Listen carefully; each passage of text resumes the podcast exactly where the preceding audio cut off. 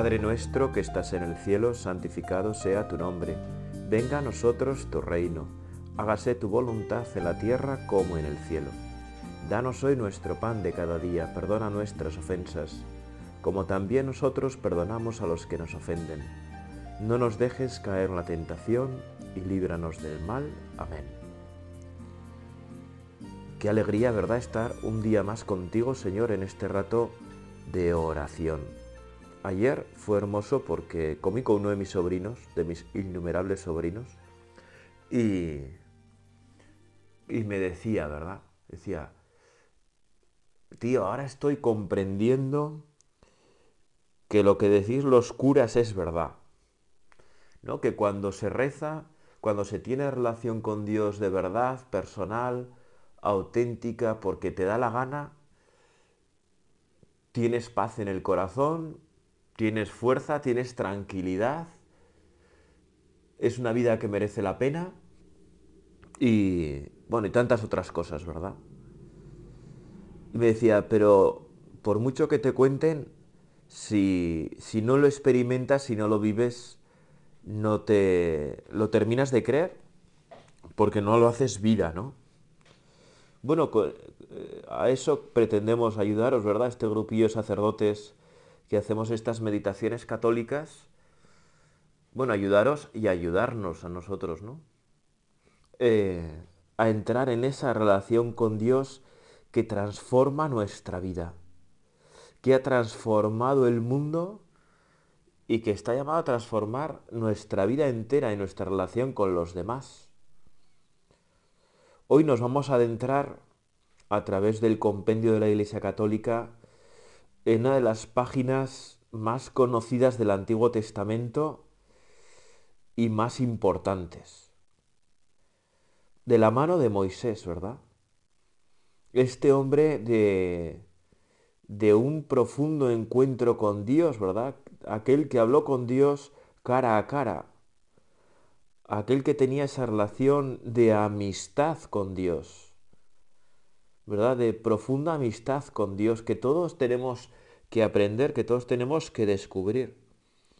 Y esa profunda amistad con Dios que se da a través de un encuentro maravilloso en el episodio tan conocido por todos de la zarza ardiente, en la cual Dios va a manifestar su nombre. Bueno, en esta meditación nos proponemos, ¿verdad?, descubrir una vez más la importancia del nombre de Dios no solamente su significado o a lo que podamos llegar de él, ¿verdad? Que siempre, siempre será más, ¿no? Siempre nos quedaremos cortos, nunca, lo terminaremos de comprender del todo. Y siempre tendremos que hablar, ¿verdad? Pues por analogía, ¿no? Comprendiendo que lo que desconocemos es más que lo que conocemos y que por tanto siempre estaremos abiertos a la sorpresa, ¿verdad? Bueno, pero que es importante para nosotros, como lo fue para Moisés, conocer el nombre de Dios. Conocer el nombre de Dios. Las preguntas del catecismo, del compendio que vamos a, a meditar estos días son la 38, bueno, estos días, hoy, espero, la 38, la 39 y la 40.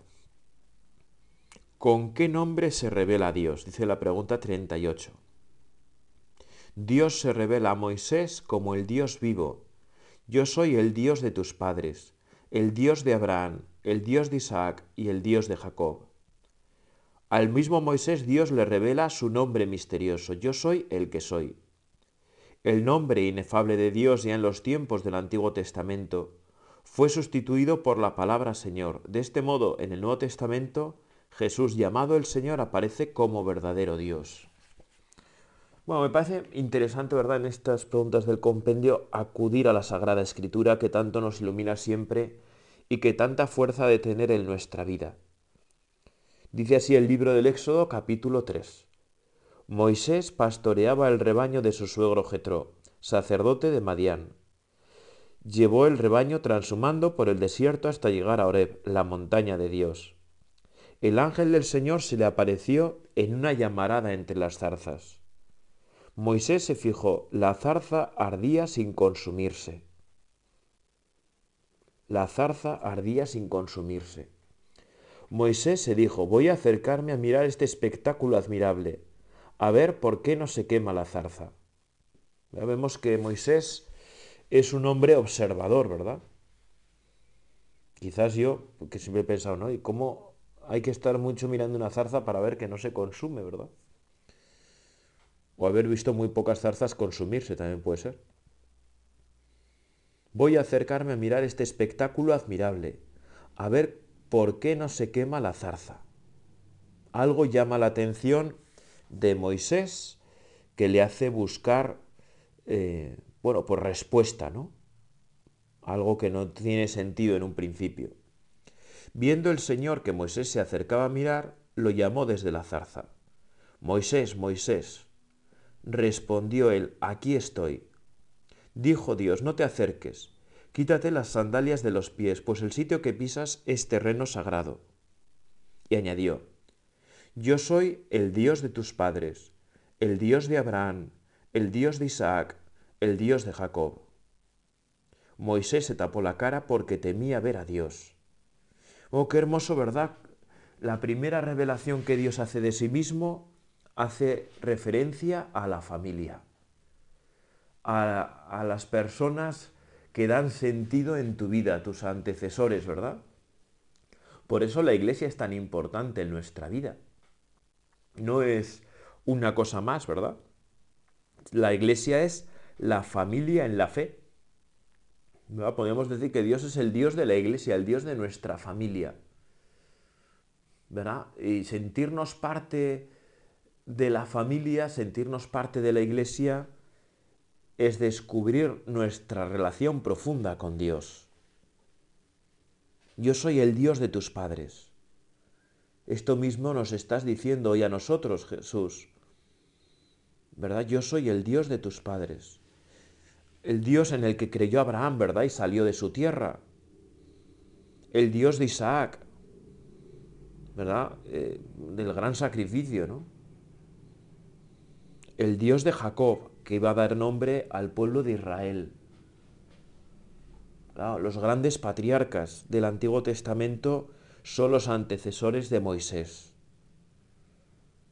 Pertenece a un pueblo concreto, en el cual Dios se manifiesta, Dios actúa, Dios habla, Dios se fija. Es hermoso, vamos a descubrir en estas páginas del Antiguo Testamento del libro del Éxodo, cómo a Dios no le es indiferente nuestra suerte. Dios se fija en nosotros con cariño, con ese cariño que vamos a descubrir en el Nuevo Testamento a través de Jesús, de ti Señor, que es un amor de Padre. Por eso Dios se fija tanto en nosotros, porque tiene por nosotros ese amor de Padre. ¿Quién es Dios? Pues por ahora sabemos que es el Dios de tus padres, el Dios de Abraham, el Dios de Isaac, el Dios de Jacob. Aquel con el, con el cual aquellos tuvieron una relación personal. Todos estos personajes tuvieron una relación personal con Dios. Es decir, tú y yo, como Moisés en este momento, en este episodio de la zarza, hemos de buscar esa relación personal con Dios hablar de tú a tú con Dios. Algo tan hermoso, ¿verdad? Descubrir a Dios que es alguien con el que entablar una relación, ¿no? Por eso a mí cuando me dicen, ¿qué es Dios para ti? Que me lo preguntan muchas veces. Yo siempre digo, no es qué, es quién. Es alguien con el que me relaciono. Hay alguien que da sentido a mi vida. Yo soy el Dios de tus padres. ¿Verdad? Es un tú para mí. Y esto que puede parecer un poco alejado es muy, es muy cercano, porque es una persona con la que puedo tener relación, que es una pasada. Contemplar a Dios desde la relación con Él es una pasada. El Señor le dijo, he visto la opresión de mi pueblo en Egipto, y he oído sus quejas contra los opresores. Conozco sus sufrimientos. He bajado a librarlo de los egipcios, a sacarlo de esta tierra, para llevarlo a una tierra fértil y espaciosa tierra que emana leche y miel, la tierra de los cananeos, hititas, amorreos, pericitas, heveos y jebuseos. El clamor de los hijos de Israel ha llegado a mí, y he visto cómo los tiranizan los egipcios. Y ahora marcha, te envío al faraón para que saques a mi pueblo, a los hijos de Israel. Fíjate, ¿no? Que Dios llama a Moisés a una gran misión que a todas luces, desde el punto de vista humano, le supera, ¿no? Moisés, un tartamudo, un pastor, ¿verdad? Que andaba ahí con el rebaño de su suegro, o sea que ni siquiera era propio, es el elegido por Dios para liberar al pueblo de Egipto, al pueblo de Israel de Egipto, ¿no? Que los tiranizan. Y es que el sufrimiento de los hombres no es indiferente a Dios. A Dios no le, no le da igual si sufrimos o no. Quiere que estemos bien. Quiere que estemos bien. Quiere que no nos tiranicemos los unos a los otros. Y eso es bastante impresionante si lo pensamos bien. Eso es bastante increíble. Y la misión que le manda ya directamente a Moisés pues claro, el pobre Moisés replica a Dios, ¿no? ¿Quién soy yo para acudir al faraón o para sacar a los hijos de Israel de Egipto? ¿Quién soy yo? ¿Verdad que es igual la duda que tú y yo podemos tener tantas veces en nuestra vida cuando empezamos a descubrir eh, nuestra misión? Cuando empezamos a descubrir qué es aquello a lo que Dios nos llama qué es aquello a lo que Dios nos llama. Y nos podemos apabullar un poco y podemos pensar, bueno, esto es imposible que salga. Fíjate la respuesta maravillosa de Dios, que es la respuesta que nos da hoy también a nosotros. Yo estoy contigo. Y esta es la señal de que yo te envío. Cuando saques al pueblo de Egipto, daréis culto a Dios en esta montaña. Pero fíjate eh, las tres primeras palabras yo estoy contigo. ¿Quién soy yo para acudir al faraón? ¿Quién soy yo para la misión que me encomiendas ahora en, el siglo XXI, Señor? Yo estoy contigo, es la respuesta de Dios. No tenemos que mirar tanto nuestra pobreza, que es evidente, sino la fuerza de Dios que está con nosotros. ¿Quién es Dios? Yo soy el Dios de tus padres. ¿Quién es Dios? Yo estoy contigo. Es el que está con nosotros. El que siempre está con nosotros. Ya ves que este es un pasaje muy importante porque a través de este hermoso diálogo entre Dios y Moisés vamos descubriendo quién es Dios. Porque para conocer a Dios hay que hablar con Él, hay que tener relación con Él. Eso es la oración que nos proponemos hacer en estas meditaciones, ¿verdad? Y a lo largo de todos los momentos de nuestra vida. Moisés replicó a Dios, Mira, yo iré a los hijos de Israel y les diré, el Dios de vuestros padres me ha enviado a vosotros. Si ellos me preguntan cuál es su nombre, ¿qué les respondo? Me encanta, ¿verdad? Siempre me ha llamado la atención de este pasaje la confianza absoluta que Moisés tiene en Dios, ¿no? Que nos muestra cómo ha de ser también nuestra relación con Dios, nuestra sencillez para hablar con Dios. Mira, ¿no? Yo iré a los hijos de Israel, pues tengo mis objeciones, tengo mis problemas, tengo mis dificultades. ¿Qué les voy a decir? ¿Les voy a decir solo esto? Pero no me van a creer, no van a confiar en mí, pero esto es un poco locura, ¿no? Y a veces Dios nos puede pedir a cada uno de nosotros cosas que nos parecen un poco locuras. Que vos pensar, bueno, pero esto, ¿cómo va a salir esto adelante si Sí, en fin, ¿no? Bueno, pues está bien que a Dios también en nuestra oración le mm, pongamos nuestras objeciones, las cosas que nos cuestan, en ese diálogo hermoso con nuestro Padre, confiando siempre en Él, pero también con, manifestando con naturalidad nuestras dificultades. Si ellos me preguntan cuál es su nombre, ¿qué les respondo? Dios dijo a Moisés, yo soy el que soy. Esto dirás a los hijos de Israel.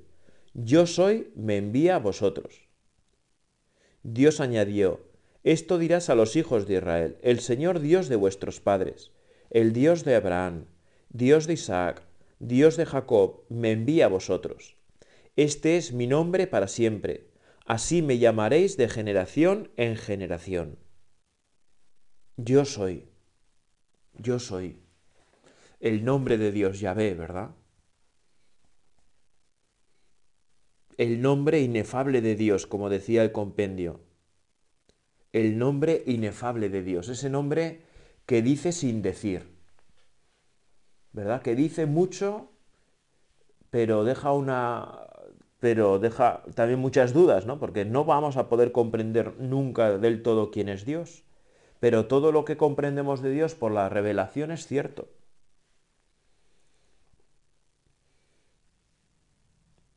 Este es mi nombre para siempre, así me llamaréis de generación en generación.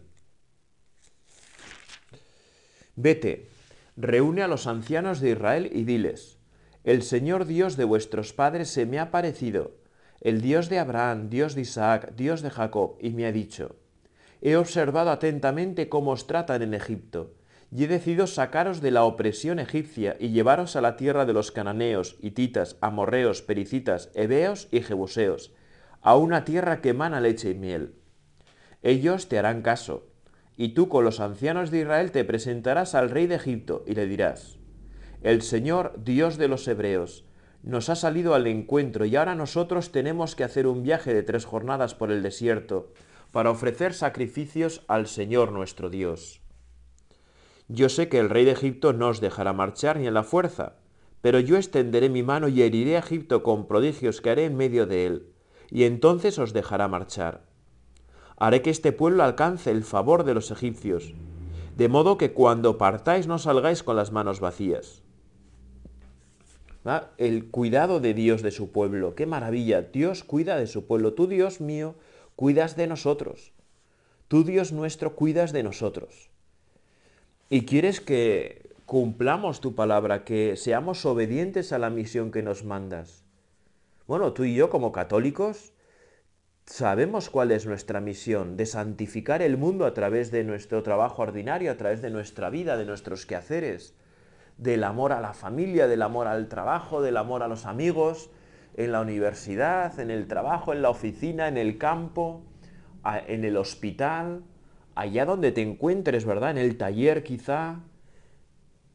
Ahí tenemos que santificar el mundo. Y Dios nos está llamando ahora a extender el reino de Dios por el mundo a través de nuestra vida, a través de nuestros quehaceres ordinarios y extraordinarios. Bueno, Moisés fue.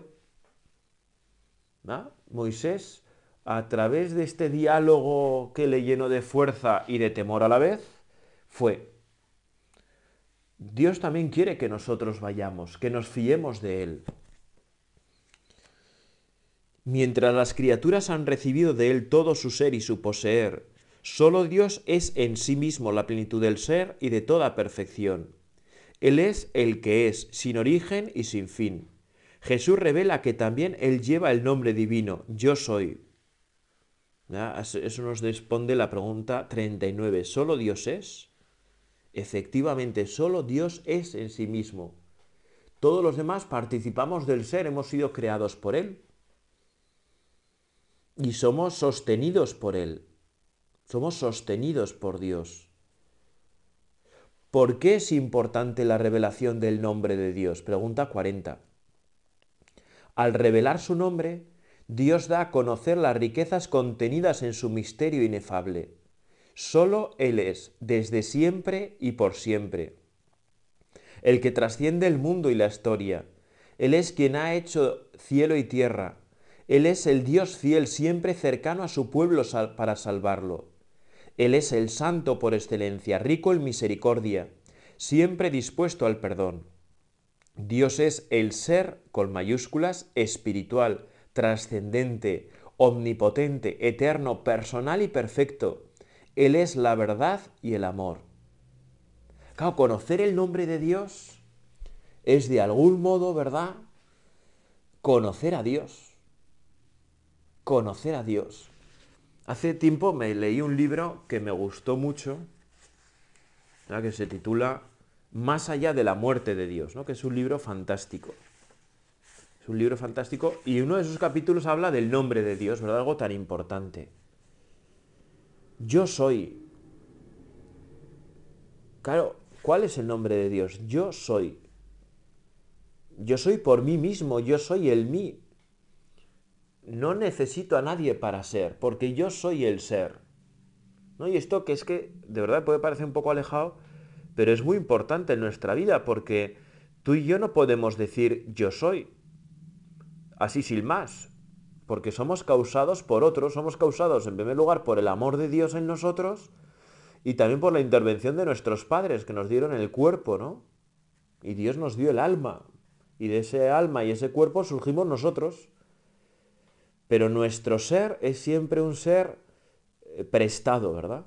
En última instancia de Dios. Por eso, comprender que Dios es, es comprender que es el que era ya desde siempre, ¿no? Bueno, es que es difícil hablar, ¿verdad? Además, el nombre de Dios no solamente es ese yo soy, sino yo hago ser. Yo hago ser. Es el que causa el ser en los demás. ¿no? Nosotros somos todos contingentes, ¿no? Estamos de paso. Estamos de paso. Necesitamos que haya alguien que no esté de paso. Ese es Dios. El que no está de paso. El que hace ser. Y por eso tenemos que tener ese profundo agradecimiento vital hacia Dios, que nos ha dado el ser, que nos ha dado ser lo que somos, ser lo que somos. Vamos a leer un texto hermoso de San Agustín que nos puede ayudar a comprender, ¿verdad? Un poco más estas ideas. Interrogué a la tierra y me respondió, no soy yo. La misma confesión hicieron todas las cosas que se encontraban allá. Interrogué al mar, sus abismos, y los reptiles con, con almas vivas y me respondieron, Nosotros no somos tu Dios, busca por encima de nosotros. Interrogué a los soplos de aire, y todo el mundo aéreo con sus habitantes me respondió, Yerra Anaxímenes, yo no soy Dios. Interrogué al cielo, al sol, a la luna, a las estrellas.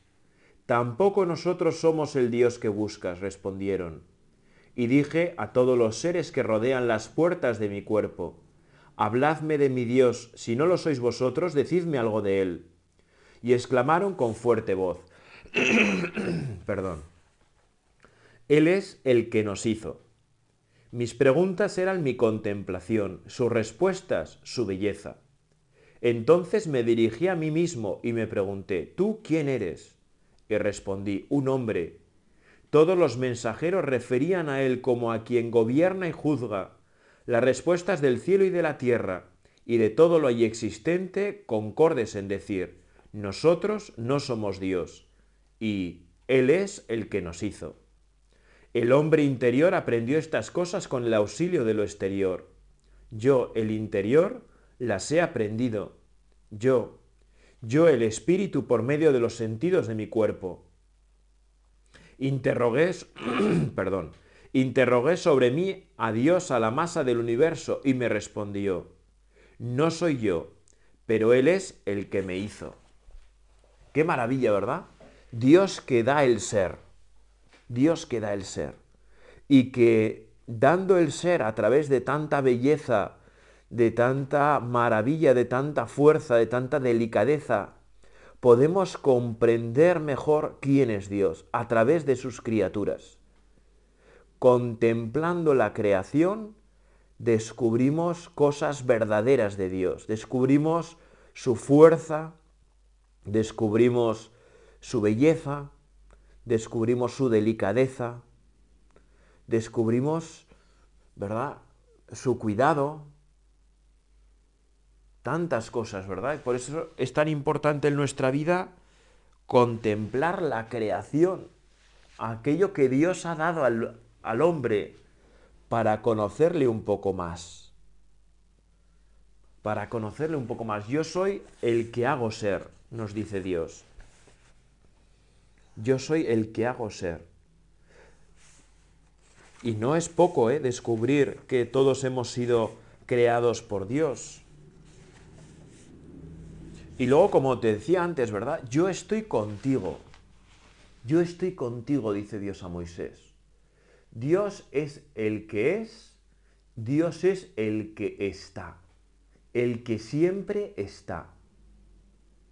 Podríamos decir, yo estuve, yo estoy, yo estaré. Yo estuve, yo estoy, yo estaré. Dios no nos abandona nunca. Y es importante que nos demos cuenta que el nombre de Dios nos revela que Él es y que Él está. Y que por tanto tú y yo nunca estamos solos. Nunca estamos abandonados. Dios se fija en nosotros. Porque Dios no abandona la obra de sus manos. Dios no abandona la obra de sus manos. Dios vela por nosotros, Dios nos cuida, Dios se interesa y nos manda mediadores, como al pueblo de Israel le mandó a Moisés para librarlo de Egipto.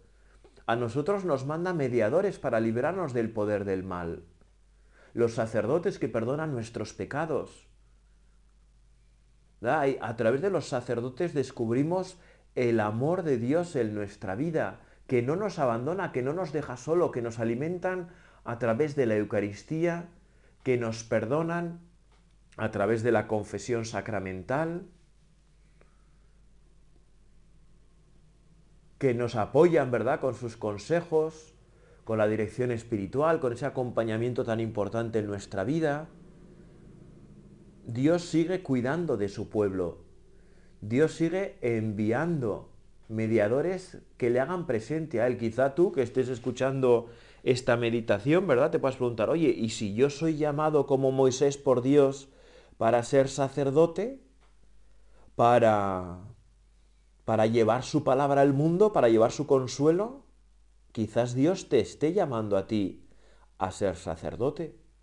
Piénsatelo de verdad. No, no lo dejes pasar como, como si no tuviera que ver contigo. Otro lo hará. Es que igual a otro le llama, pero a ti sí. Y luego hay otra cosa importante, ¿verdad? Otro tema importante del nombre de Dios. ¿Por qué es tan importante el nombre de Dios? porque así podemos llamar a Dios. Y esto no es tontería. Tú y yo podemos invocar el nombre de Dios en nuestra vida. Podemos tener esa relación personal, íntima, cercana con el Señor, que nos llena de, de vida, que nos llena de fuerza y que nos permite vivir de otra manera que nos permite tener más fortaleza en nuestra vida, que la vida con sus dificultades pues no acabe con nosotros, ¿verdad? Poniéndonos así un poco dramas, ¿no? Como se ponen tantas veces los chavales. Eh, conocer el nombre de Dios, poderle llamar, nos quita ser dramas. Nos impide rayarnos en exceso.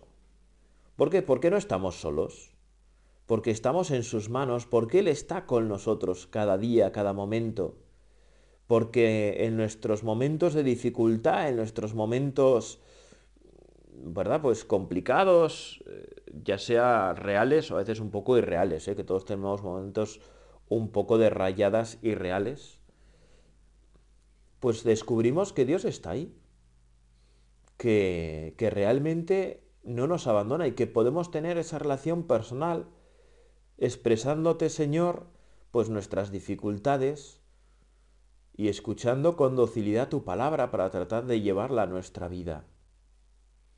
Bueno, en todo esto la que nos gana siempre la Santísima Virgen María. Nadie como ella tuvo esa relación íntima y personal contigo, ¿verdad Dios? Pues María, queremos terminar este rato de oración pidiéndote a ti que nos ayudes a encontrarnos con Dios, a tener esa confianza grande con el Dios que es, con el Dios que está, que nunca nos abandona, que siempre nos mira con inmenso cariño. Dios te salve María, llena eres de gracia, el Señor es contigo. Bendita tú eres entre todas las mujeres y bendito es el fruto de tu vientre Jesús. Santa María, Madre de Dios, ruega por nosotros pecadores, ahora y en la hora de nuestra muerte. Amén.